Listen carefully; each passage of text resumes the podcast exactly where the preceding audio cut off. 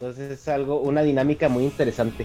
Chévere, bienvenido. Y eres también coleccionista de caballeros, que no sé si, no sé si me encontraste fue por el juego o por la colección, no sé cuál de las dos. Eh, te encontré por el juego. O sea, ah. realmente el juego fue así. Em, eh, un amigo me, indujo en el vicio. Ah, en este vicio. Y cuando empecé a toparme ya con cosas de que cómo funciona esto, cómo funciona aquello, empecé a buscar información en la mejor plataforma, ¿verdad? Que es ahorita Google y YouTube, que es donde encuentras todo lo que, lo que necesitas. Correcto. Y yo digo que es el Walmart de la información. O sea, si no, está ahí, probablemente no existe. Eso es así, correcto. Y afortunadamente Google recomienda YouTube porque es el dueño de YouTube, así que, así que por ahí me lograste encontrar, buenísimo. Ajá. Y, a partir de ahí empecé ah, este, está, padre la información que da, me gusta el estilo, me gusta cómo conecta con la raza. Y digo, pero cuando empezaste a subir ya los videos de tus colecciones y todo eso, entonces ya fue así de que, ah, este tipo, este tipo es muy interesante. el, video que hiciste reparando tus, tus caballeros vintage está, está muy padre, o sea, a mí nunca se me hubiera ocurrido hacerlo. No, eso fue, lo hice pero cagado el susto, y lo hice solamente eh, porque son los del 2005. Si fueran vintage Bandai de los clásicos del 87, ni loco hago eso. Prefiero que se vean feos antes de tocarlos. Lo hice porque son los del 2005 que son una porquería y peor de lo que estaban, pues no podía quedar. De hecho, eso me quedé pensando. Dije, bueno, o sea, la condición en la que están, eh, pues no está como que tú digas que está muy presentable. Entonces, si se echan a perder, no pasa nada. No, más que muy grave no iba a ser. Exacto. No, y, aparte, a mí me pareció súper interesante. Yo tengo unos bootleg en, en, mi casa de mis papás en México. Y estaba pensando, dije, ay, probablemente cuando vuelva a ir igual y, me los traigo y, hago un ejercicio parecido, ¿no? pues no me pidas tips, porque lo mío es totalmente amateur. Ahí me dejaron en los comentarios de ese video, hay todo tipo de recomendaciones que las estuve, les hice copy paste y las tengo en un Word document para poder referenciarla si algún día quiero volver a volver a intentar algo así. Pero me tengo que ir a una tienda especializada, un hobby lobby, una cosa así que what? ¿Por qué solo tengo tres personajes? Una cosa así que que tenga productos especializados para eso. Te venden las pinturas ya con el metalizado incluido, todo eso. Es mucho más profesional que mi, mi spray paint de Home Depot. Esos son de Home Depot, me costaron tres pesos los spray paint esos. Esos son para pintar cerca. Y fíjate que cuando estaba yo en, estudiando la carrera, eh, mi hobby era, era los, los modelos a escala de carritos. Ajá. Y, sí, o sea, yo, pues yo vivía ah, en una ciudad que estaba como a tres horas del paso.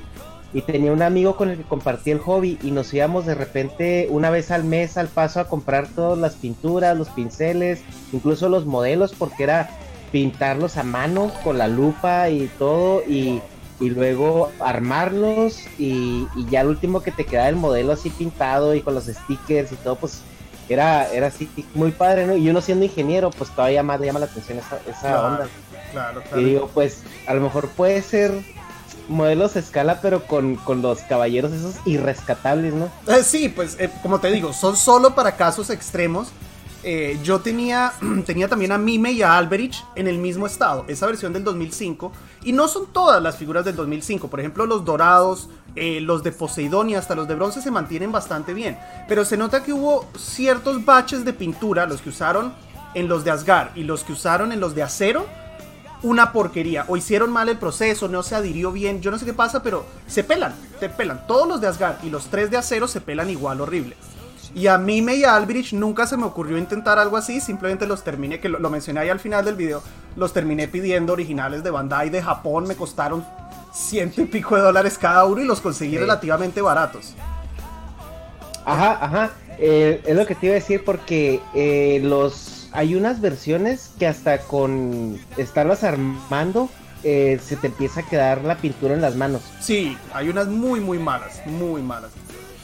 Pero sí vi otros comentarios de gente que, que le pasó también con los del 2005, pero con otros, con los dorados y eso. A mí afortunadamente los dorados no me pasó.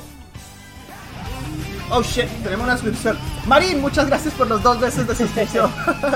gracias, estás en camino a tu casco de dragón. Nice. Eh, mira, Cero te manda saludos del paso.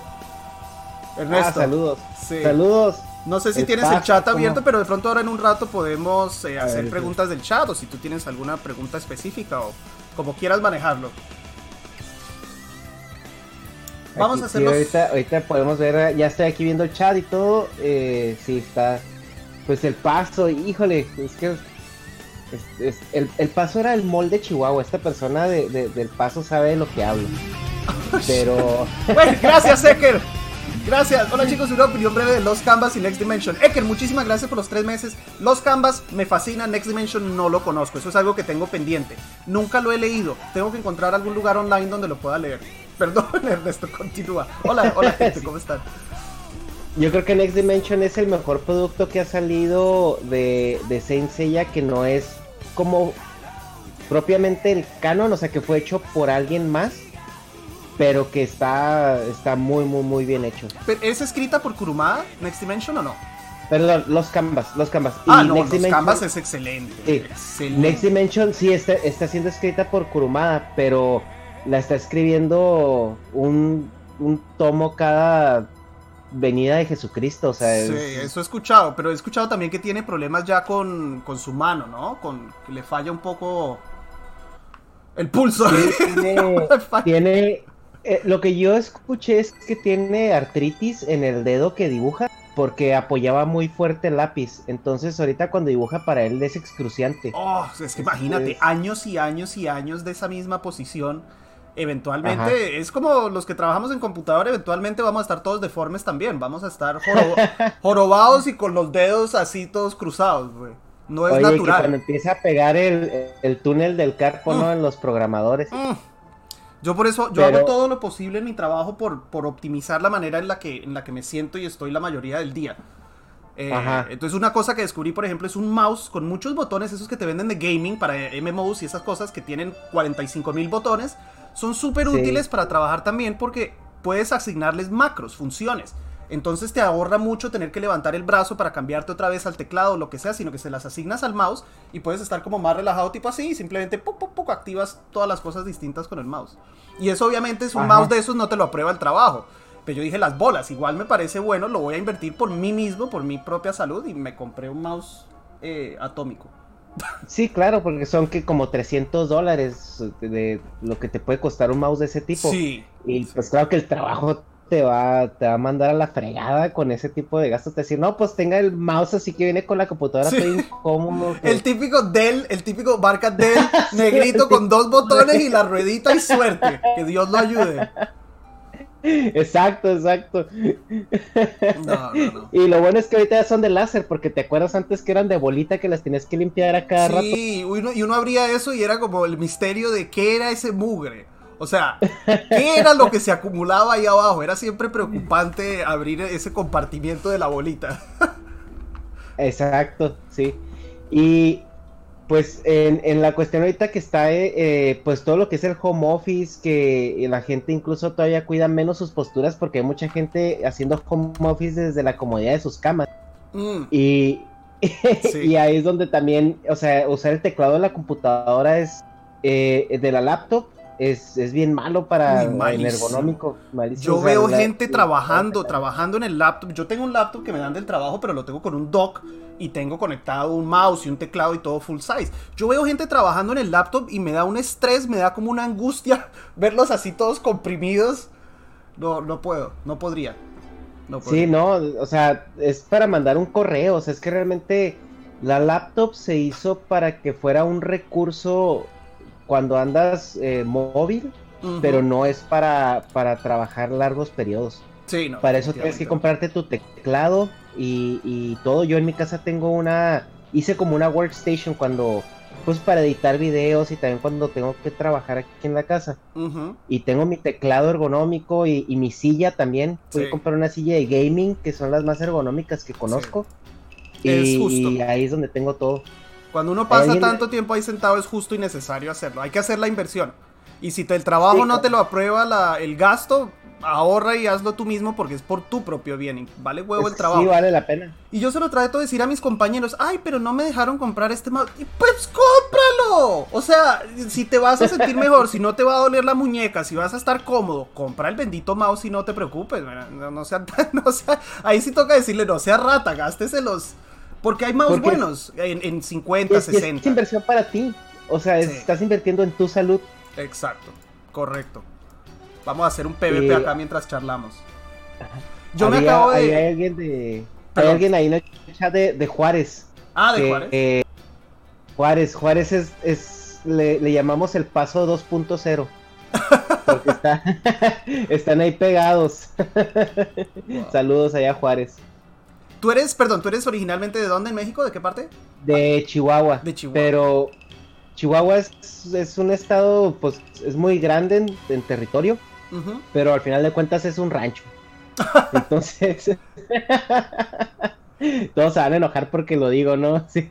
No, pero sí es cierto, cuando puedes cruzar, cuando puedes cruzar una ciudad en 20 minutos, no es una ciudad. Sí, no, y uno, uno acá en Estados Unidos se acostumbra, acá las ciudades son, son, no son grandes, son absurdas las ciudades en este país. O sea, yo para ir a visitar a mi tía, que vivimos acá en la misma ciudad, tengo que manejar 40 minutos, por lo menos, para ir a visitar a mi tía. Es, absurdo, es absurdamente grande. Y eso es si me va bien con tráfico. Si no, ya estamos hablando de una hora y pico. claro, claro. Ahora, y luego también, aparte nada más los 40 minutos, es a la velocidad a la que va. O sea, es la distancia porque, por ejemplo, en México no puedes andar a la velocidad que andas aquí en los fríos. Eh, mi trabajo me queda a 35 millas y pues son como 40 minutos sin tráfico, pero pues voy a, 80 millas por hora. Claro. Entonces es, es una cantidad de distancia también muy grande y algo bien curioso es que nunca dejas de ver ciudad. Ah, no, no, o sea, Son los 40 minutos y está atascado así y todo. Y pues más aquí en California donde donde está este la densidad de población tremenda. Sí. Sí, acá en Miami es igual, no termina nunca. O sea, tú puedes estar, si te vas de la, de la parte extrema sur a la parte extrema norte, puedes manejar dos horas para cruzar la ciudad. De un extremo al otro. Es súper, súper amplia. Y además, cuando termina Miami, no es que hay un campo libre y después a las cuantas millas viene otra ciudad. No, no, no, están todas pegadas, sino que hay una calle que divide y dice, bueno, aquí termina Miami y aquí empieza, no sé qué hay después de Miami whatever. Eh, no termina nunca la ciudad, nunca, nunca, nunca. Sí, sí, claro, es bien bizarro porque eh, viví en Orange County como cinco años y donde, donde estaba mi casa era una calle era un code y luego la otra calle era otro zip code, o sea, como que está tan conglomerado y tan, tan amontonado todo que no distingues dónde empieza una ciudad y la otra hasta que hasta que empiezas a ver las direcciones, ¿no? Y de repente te das cuenta, ah, caray, este Walmart yo pensaba que estaba en Lake Forest, pero no, es Foot Y luego yo yo vivo aquí en, en, en Rancho Santa Margarita, mi vecino ya es hizo viejo, o sea, es bien extraño, es algo que no se da en ningún lado. Sí. México, eh, no sé, en Colombia, México, la división de las colonias es muy, muy marcada, mm. cuanto más las ciudades, y aquí es, es muy extraño todo eso. Sí, sí, Pero pues ya te acostumbras. En Colombia depende del lugar. Por ejemplo, en la capital está, está Bogotá, la ciudad como tal, pero tiene también como unos suburbios alrededor que tienen nombres independientes, pero no sé si cuentan como, como Bogotá o si son ciudades separadas o son simplemente suburbios de Bogotá. Porque si los cuentas todos juntos, entonces Bogotá también es infinita. Esa vaina no termina nunca. Y eso que está por allá en la cima de una montaña. Em, pero no, aquí las ciudades nunca terminan. Bueno, ya después pasas lo que pasa es que Estados Unidos también es muy amplio, es un país enorme. Entonces, si yo me quiero ir de paseo en carro y quiero salir de la Florida, solo de la Florida, como estoy en el punto sur, tengo que manejar casi 8 horas solo para salir de mi estado. En, 8 horas te atraviesas casi cualquier país del mundo, es ridículo. Aquí solo para salir de mi estado yo tengo que manejar 8 horas. Es un país de hecho, platicaba, Sí, platicaba con un amigo europeo y pues la gente que está aquí de Europa eh, lo, puede constatar. O sea, allá un viaje de, de cuatro o cinco horas en coche, ves cuatro países diferentes, tres idiomas diferentes, arquitectura completamente diferente. O sea, es una experiencia cultural eh, hacer un viaje de esos. Y aquí cinco horas en coche, seis horas en coche, estás en el mismo estado, o sea, sigues en el mismo lugar. Sí, sí, sí, totalmente. Totalmente. A mí me pasó, yo, yo estuve, yo tuve la fortuna de poder viajar en Europa en el 2000. Oh shit, Soviet, muchas gracias por los cuatro veces, bro. Thank you very much por seguir acá y por el apoyo. Dos meses más y tienes tu casco de, de, de pollo picante, Soviet. Thank you, bro. eh, picante. Y me acuerdo de eso, lo fácil que es irse de paseo en Europa porque todo está a un par de horas, o sea, literalmente. Y además yo estaba justo en el medio, porque yo estaba en Niza, en Francia, y, Francia está como entre el medio. A la, izquierda tienes España y Portugal, a la derecha tienes, bueno, ya Italia, Alemania, todos esos otros, otros, países. Entonces era literalmente para cualquier lado que yo agarrara, eran dos horas y estaba en otro país, con otro idioma, otra cultura, otra moneda, porque no existía el euro, yo fui en el 2000. Y es súper, súper interesante, la verdad. Súper interesante viajar. Y, mucho más, a mí me parece mucho más chévere que acá, que para salir del estado tienes que, imagínate para salir de Texas, si estás en la frontera, justo al sur, no, sales nunca. No sales nunca de, freaking coso ese, Texas. Que, que de hecho, fíjate, eh, yo los primeros eh, viajes que me aventaba a, a visitar a mis papás, me los aventaba en coche porque eh, los vuelos estaban medio complicados, estaban muy, muy, muy caros. Y el ahorita tenemos el aeropuerto de Tijuana aquí cerquita con ese puente maravilloso, hermoso, donde no sales de San Diego y ya estás en el aeropuerto. Mm.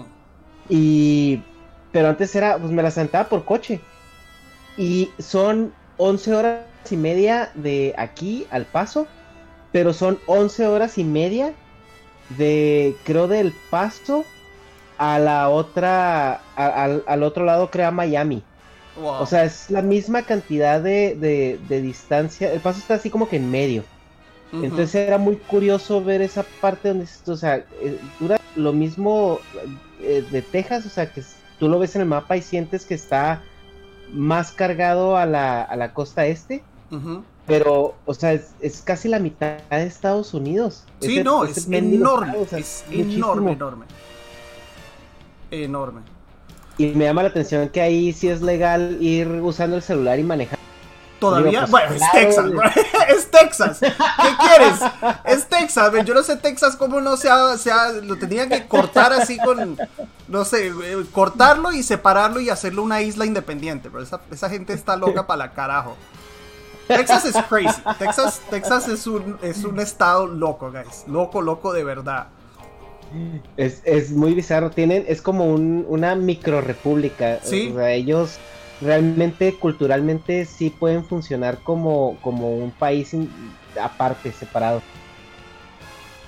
Uy, 50 horas en Chile. Wow. Claro, pero es también la infraestructura, como, como decía Ernesto, aquí se viaja a 80, 90 millas por hora, que no sé ni cuánto es en kilómetros.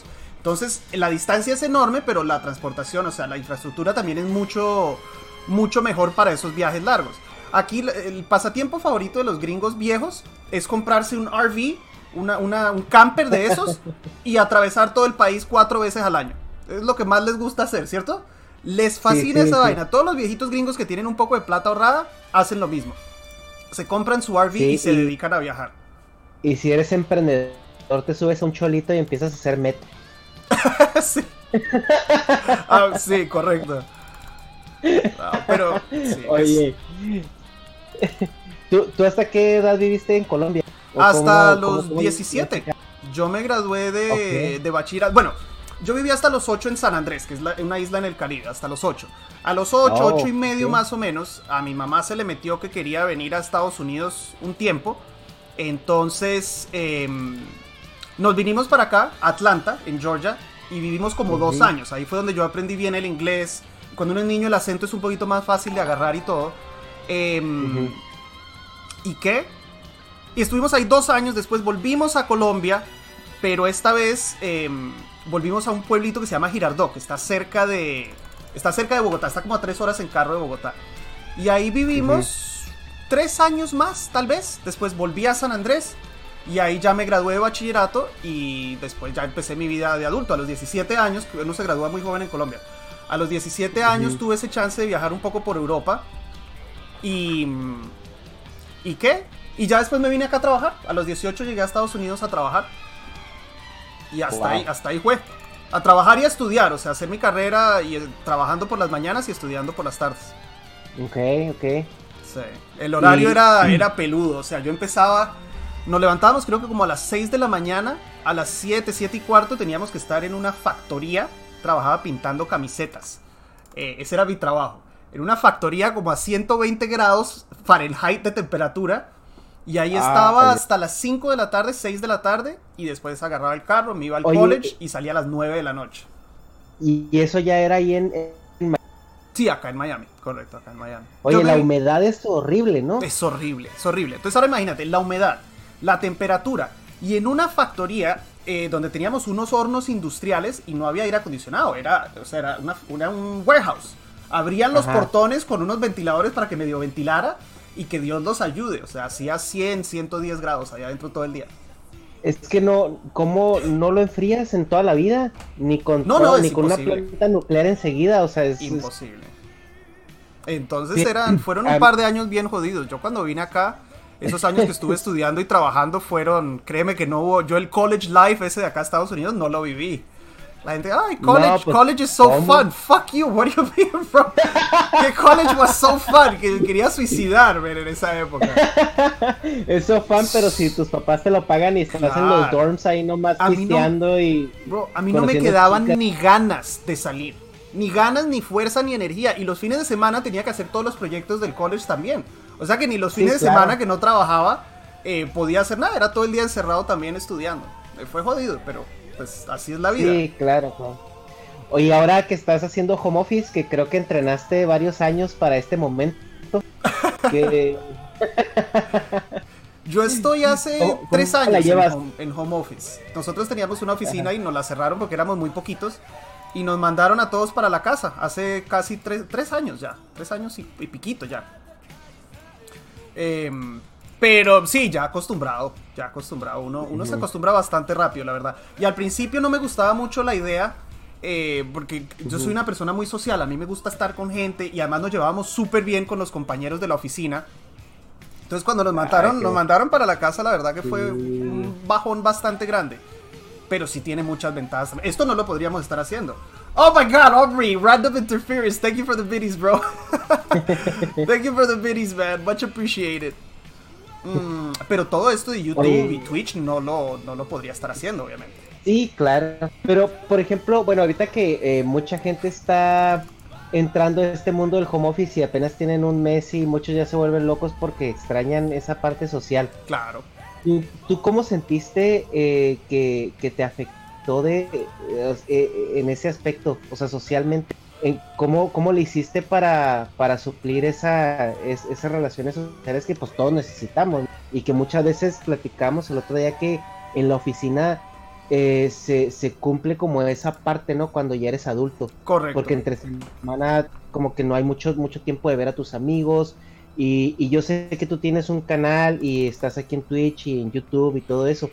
Pero como que sí generas amistades fuertes porque yo he tenido, yo he hecho amigos del canal y, todo, pero siempre como que hace falta con quién chocar la cerveza o con quién este ir a cotorrearla, ¿no? Totalmente. Esa parte, ¿cómo la manejas? Totalmente. Eh, los fines de semana, bro. O sea, entre semana mi, mi, horario es tan apretado que entre semana no lo sufro, la verdad, para nada.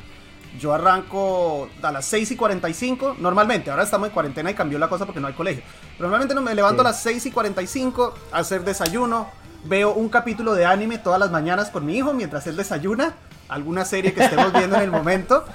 Em, y después de eso, tengo 15 minutos para prepararle algo de almuerzo para que se lleve al colegio. En esos 15 minutos le preparo algo porque no le gusta la comida del colegio al desgraciado. Em, después lo llevo, vuelvo a la casa, tipo 8 y 20, estoy de vuelta en la casa y ahí me siento a trabajar. Y arranco con el trabajo a full. A las 11 y 55 corto trabajo, preparo lo del stream, hago una horita, una horita y pico del stream durante mi hora de lunch del trabajo. Después cortamos el stream, vuelvo al trabajo, después a editar, a grabar y a editar el video del día es...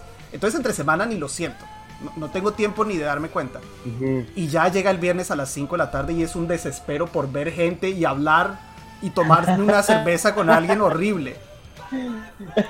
horrible. Y, y, y a veces, eh, bueno, a nosotros, a los hombres nos acusan de que casi no hablamos, ¿no? Pero es que yo lo que me amigo es que no es de que casi no hablemos, es que tenemos como que el trabajo donde convivimos con mucha gente y eh, pone que a lo mejor no hablamos de cosas recreativas, por así decirlo, pero pues estamos interactuando, ya sea arreglando cosas del trabajo o en juntas o que atendiendo al proveedor o a esto, aquello. Y cuando llegas a tu casa ya llegas con el fusible roto. Y te está esperando tu señora así con todo lo que no ha hecho en todo el día, o porque hoy no se vio con las amigas, o porque a lo mejor no trabaja o así. Pero es así muy, muy interesante las dinámicas y cómo cambia todo ahorita que estás en eh, forzadamente en home office, ¿no? Sí, correcto. Eh, Atreyu, muchas gracias por el Twitch Prime, bro. Bienvenido a los caballeros. Perdón, no quería interrumpir a Ernesto, pero muchas gracias por el. Muchas gracias por la suscripción. Y sí, es así. Con, con mi esposa tenemos una mecánica muy chistosa porque yo trabajo en la casa, entonces yo no manejo, no salgo de la casa. Llega el viernes y estoy loco. Quiero ver gente, quiero salir, quiero hacer un asado, quiero tomar cerveza, quiero hablar. Jay Brions, muchas gracias por el Tier 1, bro. Bienvenido a los caballeros también. Thank you very much, man, por la suscripción. Y ella maneja más de dos horas al día, ida y vuelta a su trabajo. Entonces llega el fin de semana y ella quiere estar encerrada en la casa descansando, sin manejar, sin ir a ningún lado. Entonces ahí es donde en el matrimonio existe esa palabra tan chévere en inglés que no sé si tiene una traducción exacta en español, que es compromise. Ajá. ¿Eso tiene una traducción? ¿Compromise? Tiene, ¿Cómo traducirías tu compromise? Pues si lo estás usando en el contexto como de, de, commitment o de... No, de compromise es saber cuándo, yo, yo creo que yo siempre lo he dicho como saber cuándo ceder y saber cuándo dar para un lado y, dar para el otro lado. Ah, ok, ok, ok. Entonces, ah, pues, Sí, es compromise. hay fines de semana que yo digo, bueno, nos quedamos encerrados. Hay fines de semana que ella dice, bueno, pues manejamos y vamos a hacer algo. Hay, tiene que haber un balance porque si se va todo muy de un lado, ahí es donde la relación se, pues, empieza a complicar. Ajá, ajá. Sí, eh, eh, y es, es, algo que más o menos experimento yo porque yo manejo igual mucho mi trabajo. Y obviamente los fines de semana quiero estar aquí en la casa, ¿no? O sea, no hacer nada. Claro. Y pues es cuando es cuando mi esposa dice, oye, pues qué onda, qué vamos a hacer, a dónde vamos a ir, qué vamos a salir.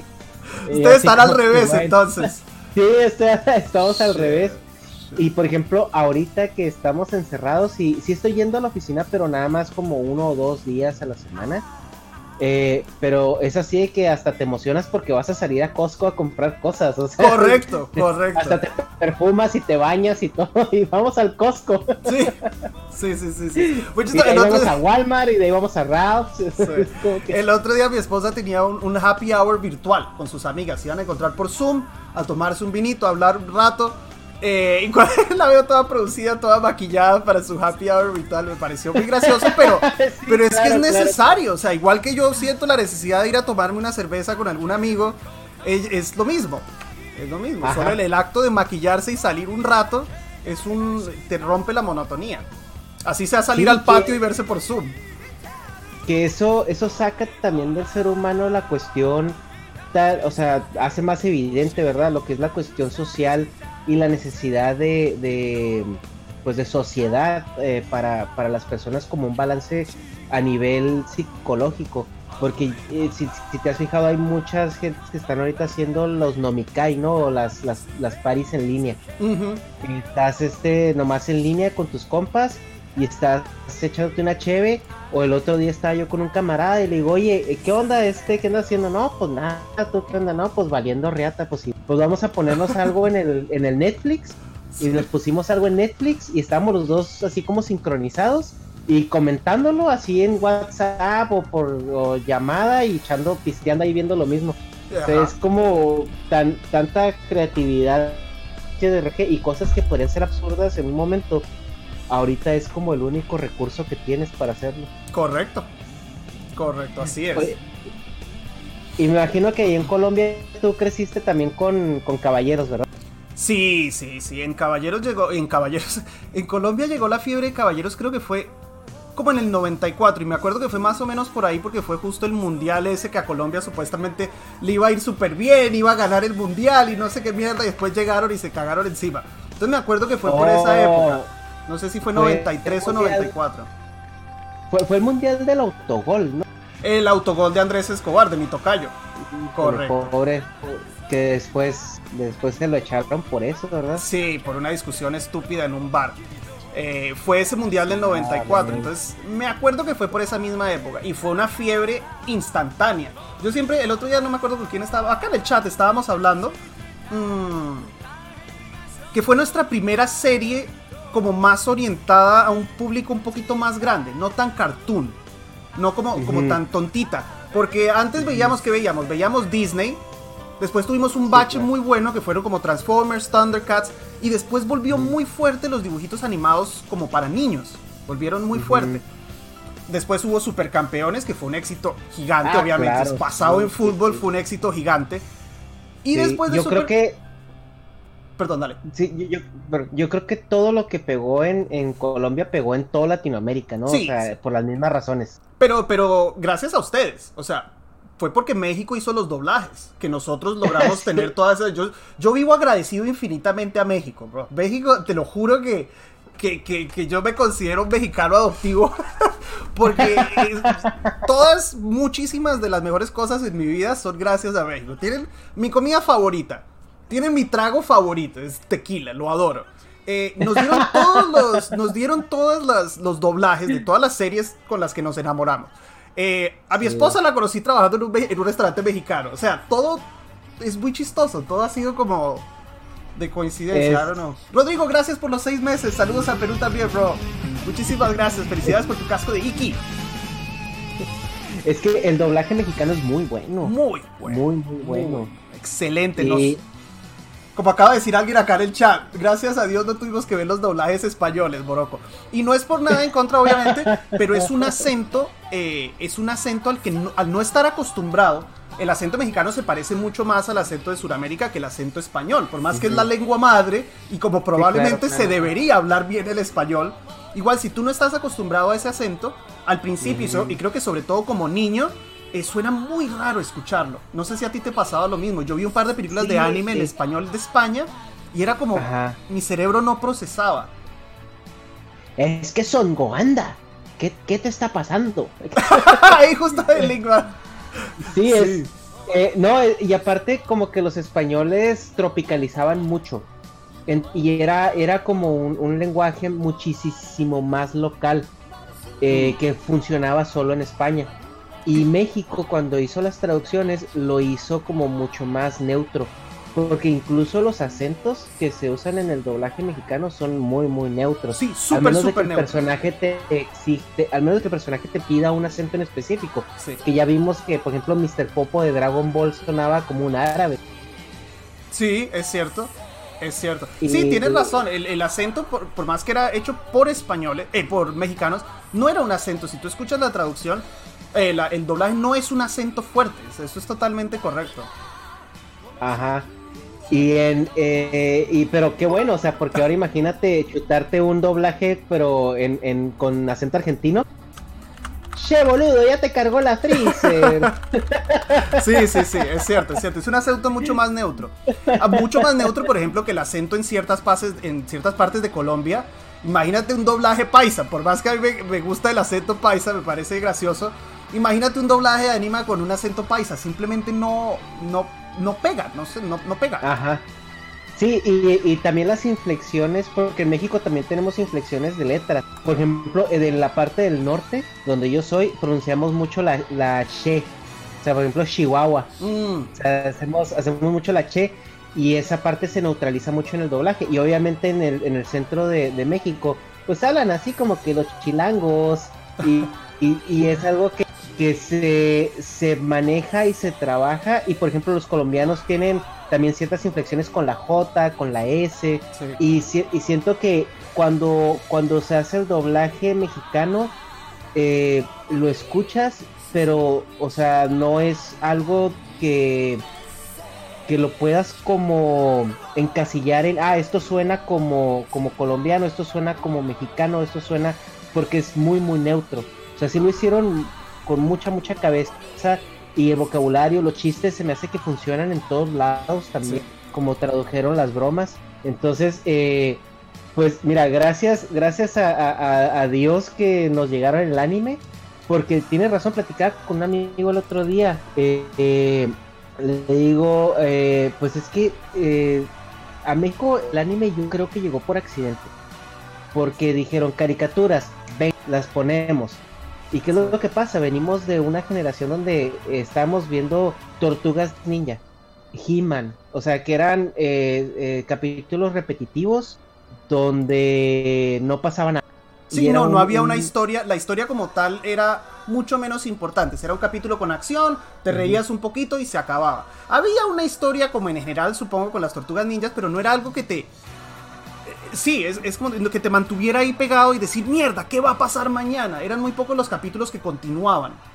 Es que era, era una, un, pro, un pro, bueno, era un medio para vender un producto. O sea, sí. esas animadas se hicieron con el fin de vender un juguete.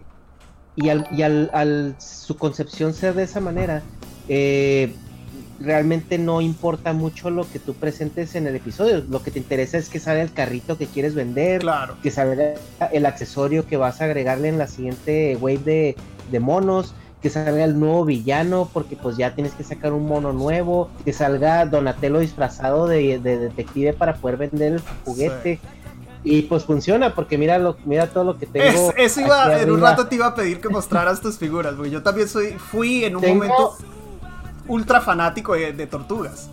Sí, tengo las tortugas de los ochentas, tengo las tortugas de los eh, eh, de los noventas, las del 2015. Eh, tengo unas vitrinas, este, pues ya te las enseñé el otro día. Ah, muéstralas, Ahí, muéstralas. ¿Puedes, ¿Se alcanzan Luego, a ver? ¿Le puedes dar la vuelta? A ver, déjame. Déjame que. Mira, ahí tengo esas vitrinas, ahí no de que estoy con la con la webcam de la, de la computadora. Pero sí, sí se ven perfectas. Ahí está. Geniales. Y tengo, sí, tengo más. O sea, tengo allá un altar, tengo una maquinita ahí, tengo un altar de Star Wars, porque también eh, soy un fan de Star Wars. Y pues tengo atrás, pues de mí están mis celdas eh, de anime. Y luego puedes ver ahí unas celdas de He-Man también. Nice. Marcadas para las tortugas. Ah, y luego ahí, ahí están los, los caballeros vintage. Ajá. Es que ayer, ayer un amigo me invitó a su canal a, a un stream de precisamente para hablar de, de, juguetes y pero más de cómics. Ajá. Entonces, eh, sí, sí vi un pedacito de stream esta todo, mañana. Tengo todo desordenado, pero ahí enseñé también este cómic de aquí que tengo firmado por por Stan Lee, por Mark Bagley. Wow. Que eso, es mi Eso sí es un tesoro es, de verdad. Sí, es, es, esta es mi joya. Pero pues ahí tengo más y y pues sí, ahí este es lo que lo que coleccionamos y, y, y, nos dedicamos en mis ocho años de soltería con sueldo de adulto. eso, así es, así es. Qué chistoso que dices eso. A mí me pasó lo mismo, pero ¿sabes con Ajá. qué me pasó con mi carro? Con mi carro. Yo, yo, tengo un Mustang, no es un clásico ni nada, es un Mustang del 2001. Y bro, justo antes bro, de okay, empezar. ok, va, va. ¿Por qué? Porque tú también tienes Mustang. yo, yo tuve un 2014, luego me compré un 65 y luego después cambié el 2014 por un 2018 y luego me casé y tengo un Subaru y una SUV. Wow, exacto. bueno, yo me he negado a deshacerme de mi porquería de Mustang 2001, pero era no, lo mismo. No, no lo hagas, no lo hagas. No, no, no, no. En su, en su momento eh, era que no, no, no tenía esposa, no tenía hijos, no tenía, digamos, tantas responsabilidades en la vida y, y también Sí, pues claro. fue, a, fue, a, lo que le invertí en ese momento. Fue a lo que, lo que le invertí. Y lo adoraba y ahí sigue. Y después lo choqué y lo tuve chocado como 8 años. Y el año pasado lo arreglé por fin. Después de tanto tiempo. Sí, sí, no, es, yo, yo soy súper, súper, súper fan de los carros. De hecho, todavía tengo ahí una placa que le, que le compré este um, al Mustang um, eh, viejito que tenía, 65, que estaba, estaba hermoso. O sea, ese, ese carro jamás lo voy a volver a encontrar en las condiciones en las que, los, en la que lo tenía. Estaba Déjate envío, a ver si puedo enviarte aquí una, una foto por, por Discord. Eh, ah, ok. Pero no sé si la vaya a poder mostrar ahora porque si te, como tengo todo configurado, si toco la pantalla donde te tengo puesto a ti, Ajá. desastre. desastre total. Sí, bueno. Pero no, no, ahí luego eh, luego posté una foto en mi, en mi Instagram del, del canal. Que hasta, bueno, mi Instagram personal también está abierto todavía, no es como que esté cerrado. Pero, oh, bueno, sí, ese, ese carro Ese carro estaba genial. Bueno, los, los Mustangs son, son uno de esos, otro de esos amores eh, que son medio locura. Uno cuando, cuando... Y yo no quería un Mustang, yo quería otro carro y lo estuve buscando y no lo logré encontrar uno en buen estado acá en Miami. Entonces al final dije, bueno, este Mustang está bueno, son americanos, entonces son relativamente baratos de arreglar si se dañan. Porque en ese momento el mito era que los carros americanos eran una mierda, supuestamente. ¿No? Y yo dije, bueno, pues si es una mierda, por lo menos es americano y lo puedo arreglar barato. Entonces me puse a buscar Mustang y estaba buscando el Mustang GT. El primer Mustang GT al que me subí, el man prende el carro y yo escucho ese bo, bo, bo, y, y, empieza a temblar y dije, oh my god. Le di una vuelta. Le di una vuelta a la manzana. le di una vuelta a la manzana probando lo que andara bien. Parqueamos. Y lo compré, o sea, no miré otro. Tenía como dos o tres más que iba a ver esa tarde. Lo compré de una y, ese, y ahí lo tengo todavía. Y después de eso le hice un montón de cosas, me gasté un poco de plata, pero, pero ahí sigue. ahí me enterrarán. Yo le dije a mi esposa, mira, lo bueno es que cuando me muera no tienes que gastar plata en ataúd. Tú méteme en el Mustang, tírame en un barra de un barranco, tírame dentro de un lago y déjame ahí. No tienes que gastar en ataúd. Ya está. Sí, oye, que dicen aquí un Mustang GT Arcade. Mustang GT Arcade, fucking troll. Haz de cuenta, te, te, te, genera la misma adrenalina y si te descuidas te puede quitar mucho dinero. Exacto, es exactamente lo mismo. A mí me pasó exactamente lo mismo. Mi Mustang eh, ST yo lo compré en México antes de, irme a, Orange County a vivir. Y, y eso, eso fue en el 2014, lo compré nuevo, pero lo compré, era un V6. Y lo compré en esa versión porque en México sacaron una versión especial que era la, la ST. Era, un, era un Mustang ST. Entonces dije, no, pues me gusta, el carro está hermoso, o sea, y, tenía un, un, paquete deportivo muy, muy padre. Y me lo traje para acá, lo, importé y todo, y, después lo vendí. Y, me quería comprar yo otro carro de los nuevos, también en, en V6. Y los estaba viendo y me enseñaron los EcoBoost y todo eso. Y ya estaba yo como que muy decidido por uno en color azul metálico. Y tenían uno rojo, así rojo Mustang, como deben de ser los Mustangs y lo tenían así como en exhibición. Le dije, oye, ¿y ese qué? No, pues es el GT, que no sé qué era, 2018 el carro. Pues nuevo también, ¿no? Y le digo, ay, pues nomás de puros puntos, eh, pues, puedo verlo. Y lo me dice, ay, déjame por la llave. No, no, nomás lo quiero ver. No, déjame ir por la llave. pues el, vato. Esa es la trampa. fue por la llave, tenía encendido remoto y en lo que yo estaba curioseando el carro por afuera, de repente prende y oigo el pop. Oh, ese sonido es hermoso. Yo, yo, no, no, o sea, o sea, ya, ya hiciste tu trabajo. Sí. Ya, lo quiero. Y, y lo que le digo a, mi camarada con el que iba a, comprar, con el que fui ese día a la agencia que me acompañó, que precisamente es el que es el culpable de que esté tan enviciado en, en, en este juego eh, le digo, es que tú ves, tú ves el, el, el EcoBoost o el V6 y como que por afuera se ve bien, es como Miss España. Tú la ves de fuera y como que sí se ve que, todo está bien. Pero, pero le abres la, la cajuela y no, me no, ya es... no, y ese, ese, ese, ruido, ese ruido que hace, sobre todo si le pones un exhausto aftermarket, ese ah, sonido... Hay otros carros que se acercan a ese sonido, pero para mí Mustang suena mejor que cualquier carro en el mundo. Sí, soy amante de lo que es el muscle car y de la cultura muscle car también que hay acá. y acá en Miami se ven muy pocos. Acá en Miami se ven muy pocos, pero si tú subes un poquito y ya sales como Miami es la capital de Latinoamérica, yo le digo. Miami aquí no hay casi americanos, somos todos latinos. Pero si tú subes un pues, poquito, más o menos una hora al California. Sí, pero tanto, tanto te parece como Bro, Miami. No, eh, sí, California está un poquito más mezclado. Hay mucho americano también. En Miami literalmente hay como cinco. En toda la ciudad. y los conozco a todos. y los conozco a todos de nombre. Hay como cinco americanos en todo Miami. Eh, pero si tú ya sales un poquito, empiezas a ver todos esos muscle cars y yo me vuelvo loco cuando hago road trips y paso por, por ciudades más pequeñas o pueblos bien, bien americanos. Oh, sí, claro. Pero eh, también sabes por qué, por el, que, por el clima no, no es muy agradable con los uh, muscle cars, sobre todo con los, eh, bueno, no con los muscle cars, con los clásicos. el, clima es, es, muy, muy, muy agresivo. Por ejemplo, aquí en, en, California sí ves mucho, mucho auto clásico. Primera, porque es más fácil comprarte un puto Ferrari a comprarte una casa. Sí. Segunda, porque el clima es, es muy agradable y es muy noble con, con los autos viejos. Mm. Eh, no, se, no se oxidan tan rápido. Entonces, tú sabes que el corrosion es el peor enemigo de ese tipo de vehículos. Sí, acá en Miami se te oxida hasta los hasta los brackets. Si tienes brackets, sí, coso de la boca y te ríes mucho, se te oxidan también. Sí, claro, es, es, la dinámica también del ambiente que, que juega mucho, ¿no? Sí. Eh, pero sí, aquí ves ves mucho muscle car porque eh, la gente acá tiende a tener mucho dinero. Simplemente vivir en California te requiere un, un, costo de vida enorme. Sí, es altísimo. Altísimo y nosotros estamos en camino para allá. Eh, Miami se está volviendo igual. Era, siempre fue históricamente un poco más barato que, o sea, menos, no más barato, menos caro que California. pero ahora están a toda velocidad tratando de alcanzarlo, pero ya es casi imposible comprar una casa. Pero aquí la cultura es distinta. Aquí sabes que, por ejemplo, hay gente con muchísima, muchísima plata también.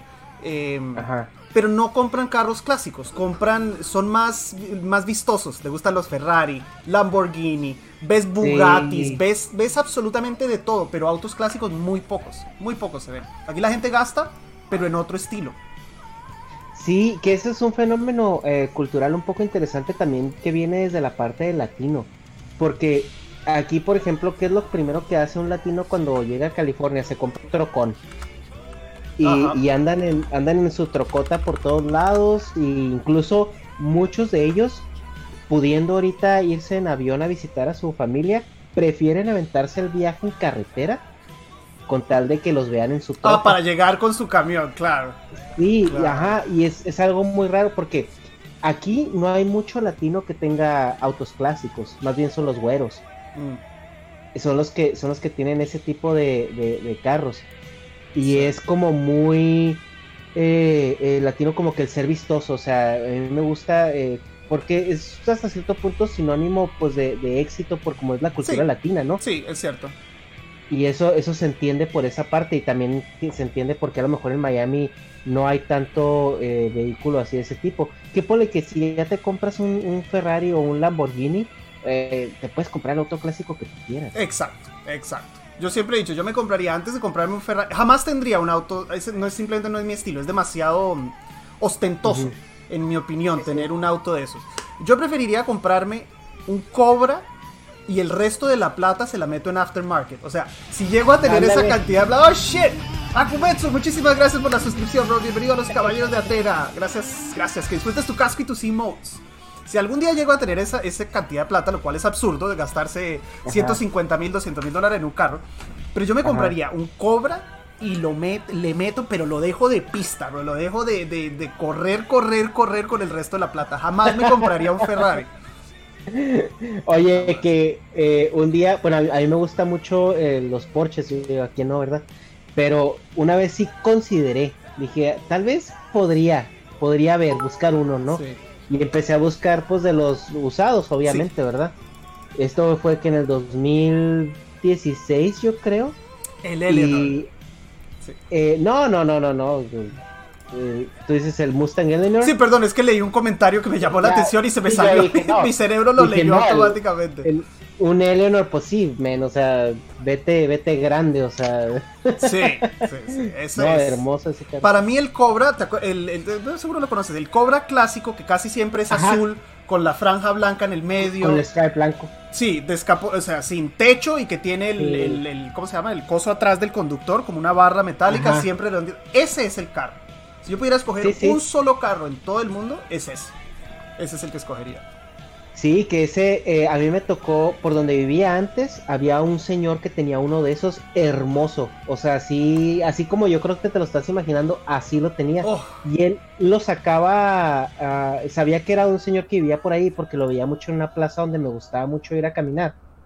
Que era la plaza como de la ciudadcita donde vivíamos, tenía un lago, un lago artificial y ciertos restaurantes y cafés, ¿no? y ahí lo veías casi todos los fines de semana.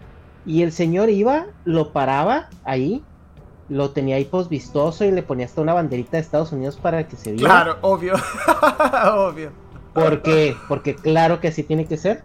Sí. Y el vato se metía al Starbucks y se compraba un café y lo único que hacía era tomarse el café viendo a ver quién se le acercaba al carro. Ah, es que hay gente, pero hay gente que le saca placer a eso, o sea, es... Sí, o sea, es como, ven, vean, yo lo veía como no, no presumido, porque si quieres ser presumido estarías ahí arriba del carro. Orgulloso. como, como orgulloso, y como, miren, vengan y, disfrútenlo, ¿no? O sea, véanlo también, porque yo lo disfruto viendo y, lo comparto, ¿no? Que es un sentimiento muy padre también cuando yo andaba en, en, mi carro, en, mi clásico, eh, de repente la gente se te acercaba y te decía, ay, qué padre, o había muchos viejitos que se acercaban y decían, oh, yo tenía uno de esos cuando estaba en en el bachi o en o, mi papá tenía uno de esos o algo así, ¿no? Entonces está padre todas las historias que puede salir alrededor de, de carro. Pues es, es lo equivalente a que venga un amigo a la casa y no le vas a mostrar tu vitrina con los caballeros. Obviamente que se la vas a mostrar, porque es algo que te hace feliz a ti. Y normalmente lo que a uno lo hace feliz, uno lo quiere compartir y que haga, tratar de, de que haga feliz a otra gente. Entonces es lo mismo, el carro es exactamente el mismo sentimiento. Más costoso, bueno, no sé si más costoso, actually. Ahora que lo pienso, no sé si más costoso que la vitrina de caballeros. No, mentira, sí, sí, sí. Sí, sí, es más costoso. sí, no, y, también son historias, o sea, platicaba con un amigo eh, que tiene un canal de, coleccionismo que se llama Matt Hunter.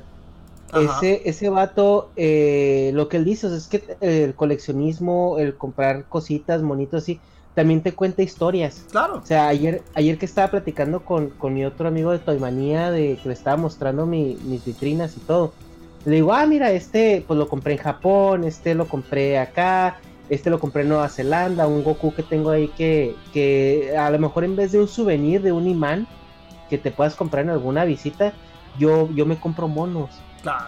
Yo digo, ah, mira, este me lo compré en Nueva Zelanda, este me lo compré en Japón, este me lo compré en, Francia, o sea, de los viajes que he hecho.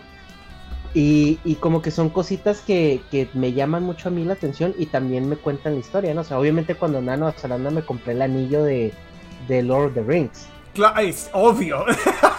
obvio, se quiere comprar uno hasta un hobby y adoptarlo y llevárselo a la casa. Y las he ido dos veces a Nueva Zelanda y una por una me fui yo de solo hacia la aventura y la otra cuando fue mi luna de miel. Y las dos veces fui a Hobbiton. Y oh. no, o sea, las dos veces lo disfruté como si fuera la primera vez.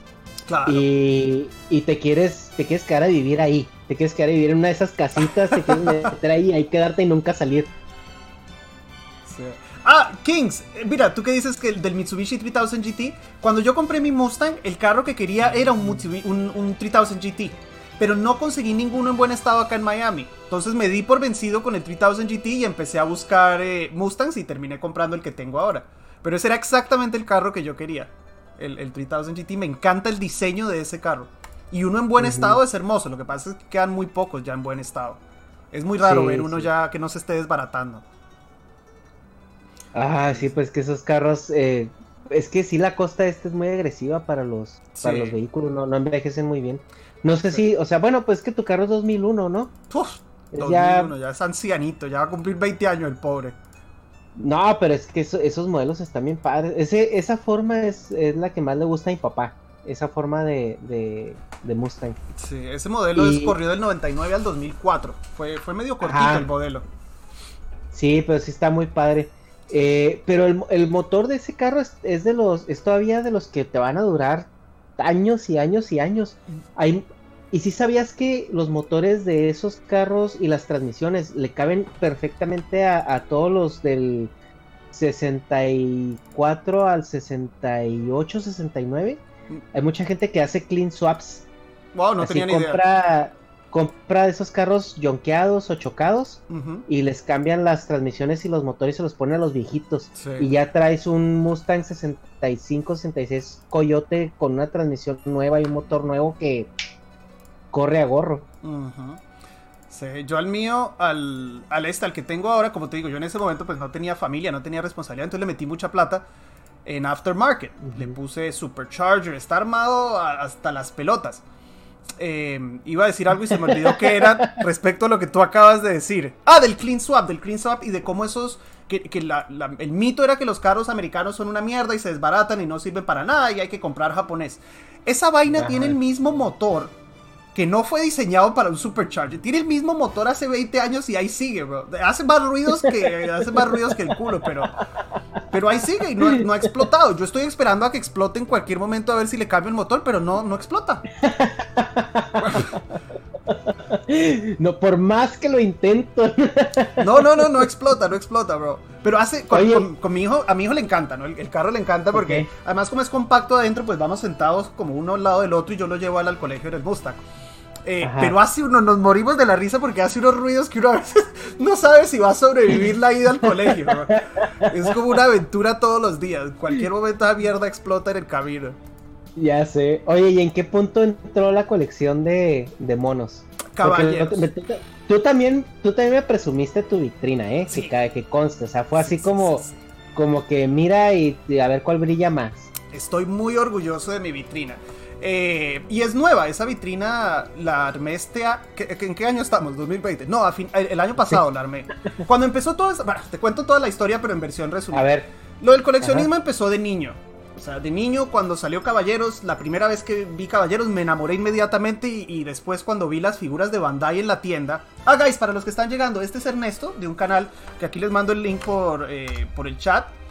Y estamos hablando un poquito de todo. Él es coleccionista de caballeros también. También juega el juego. Aparentemente nos gustan los mismos carros, lo cual no sabíamos. Así que era, es Ernesto de Easy, Easy Podcast, se llama su canal. Em, también somos latinos y, y todo eso. Y muy buena tu camiseta. Mira la que yo tengo. Ah, no sé si puedes ver. Mira la que yo tengo puesta hoy. ¿Cuál? Veo la tuya con el la Ah, está genial. Em, no, y en la parte de atrás trae como eh, el, sello de la, de la Pandora. Déjame. A ver, ¿se ve ahí? Sí, sí, sí, sí, sí, sí, sí. El que está en la caja. Sí, lo veo perfecto. Ajá. Sí. Bueno, eh, los, muñecos empezó con. Desde el primero que obtuve, que fue, me acuerdo exactamente, fue Yoga. Oh my god. Espérate que viene música como 5 minutos.